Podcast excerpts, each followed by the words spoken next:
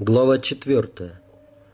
Возвраты в реальность становились все короче, но вместо мутной пустоты забытия появился странный бред. Полусон, полуявь, тонкая грань между светом и тьмой стала заполнять его мозг. Какие-то медведи и волки наполняли его бред невнятной, но деятельной возней. В эти моменты мучившая его боль постепенно отступала – Несколько раз сон был настолько ярким, что запомнился вплоть до запахов и звуков. Тогда ему показалось, что его погружают в огромное корыто с пахучими лесными травами и ягодами, и сладкий сок словно вытягивает из его тела черный яд. Кошмары закончились резко и внезапно. Он вынул из забытия в реальность, когда его окунули в ледяную воду. Он рванулся, пытаясь освободиться, но старик держал его на удивление крепко. «Ты, мил человек, никак помирать собрался?»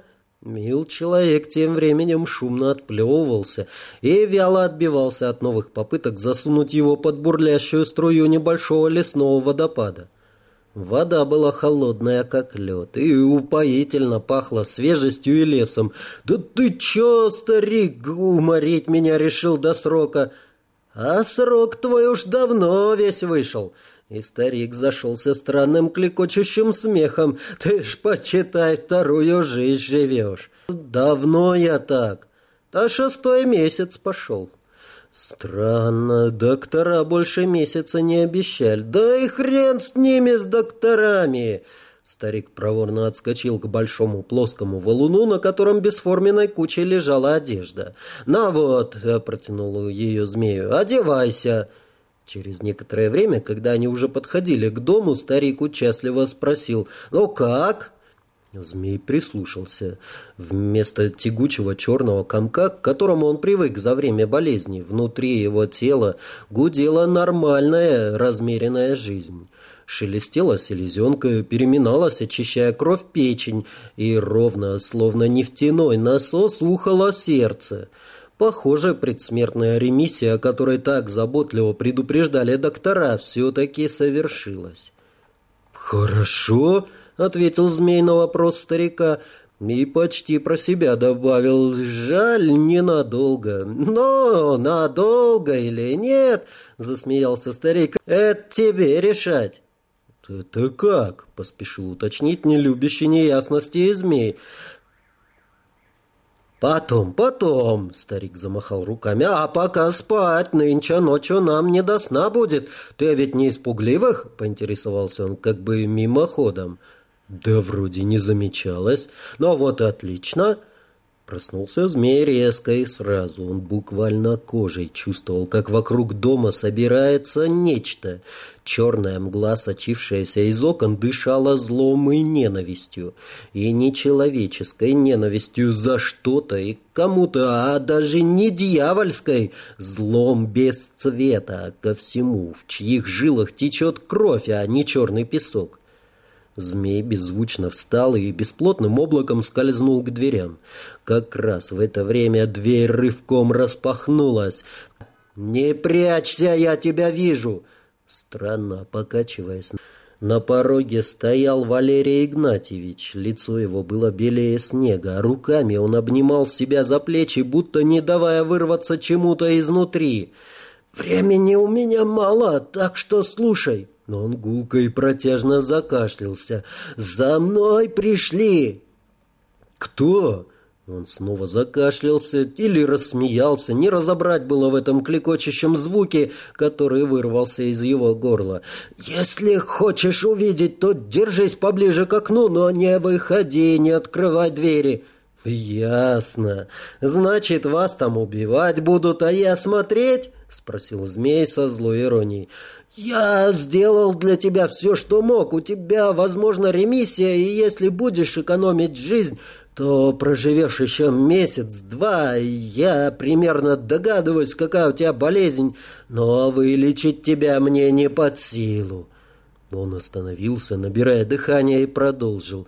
«Если дождешься Зарги, то он тебе залатает, но он придет только через два месяца. Это твой единственный шанс». Неожиданно змей широко улыбнулся. «Валерий Игнатьич, да ну их нахрен все эти шансы!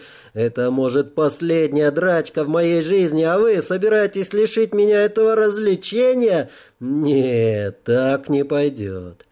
Вместо ответа старик бессильно махнул рукой и, пошатываясь, пошел прочь. Змей секунду постоял, соображая, что теперь делать, и метнулся к своему чемодану легкие, почти невесомые черные брюки из тикрона и такая же рубашка. Не фотохромный комбинезон, конечно, но главное лежало на дне, заботливо завернутая в масляную тряпочку и полиэтилен. Беретта 93 AFA. Nightmare. Почти ручная работа. Штука, которую змей взял бы с собой даже в могилу.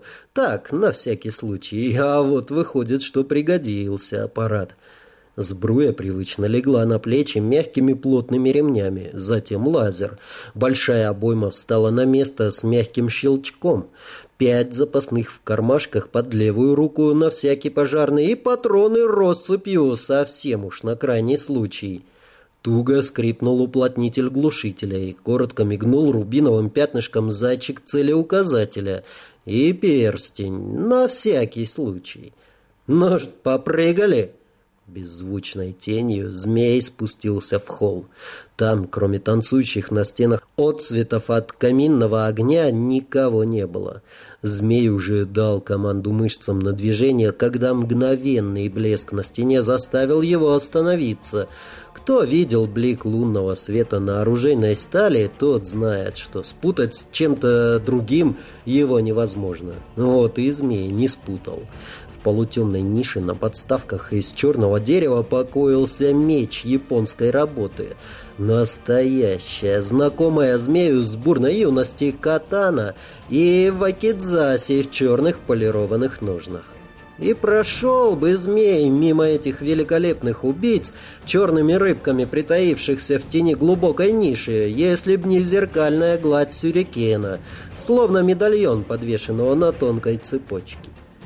Как из рук монарха принял змей меч на ладони. Правая рука сжалась на рукояти и пошла в сторону — с тонким, звенящим шелестом из ножен потек тонкий сверкающий ручеек стали. Змей качнул меч, проверяя балансы, и легчайшее, словно крыло бабочки, лезвие завибрировало, предвкушая свежую кровь.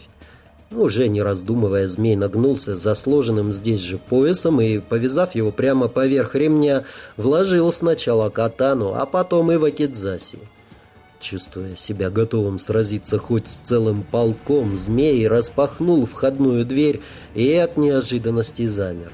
Спиной к нему, прямо на каменных ступеньках крыльца, сидел огромный белый медведь. Не успел змей хоть как-то отреагировать, как тот с глухим рыком обернулся, и змей с внезапно похолодевшим сердцем узнал на огромной, покрытой белым мехом голове зверя глаза Валерия Игнатьевича. Медведь что-то невнятно рыкнул, качнув огромной башкой, и снова отвернулся к поляне.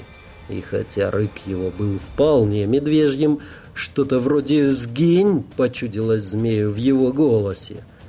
Не обращая на это внимания, змей сместился немного в сторону, не выпуская медведя из поля зрения. И тут его поджидал второй сюрприз — Перед крыльцом полукругом стояли странного вида люди в длинных черных балахонах, числом около тридцати. Один из них, наверное, старший, что-то неразличимо гудел низким вибрирующим голосом. Похоже, он ругался. А медведь отвечал ему хриплым рыком. Шерсть на медведе стояла дыбом, и змей почти физически ощущал, что зверь готов броситься в драку. В руках тип черным небрежно держал что-то неразличимо блеклое. Змей с яростью и брезгливостью узнал ребенка. Скорее всего, это девочка. Она была мертва. Голова ее была вывернута под таким углом, какого у живого никогда не бывает. Несмотря на всю бредовость происходящего, змей вел себя так, как вел бы в любой похожей ситуации. Занял наиболее удобную для атаки точку, проверил, не перекрывает ли директория атак партнера, которому он назначил этого медведя со странными, ярко-синими, почти сапфировыми глазами, и окинул взором поле конфликта.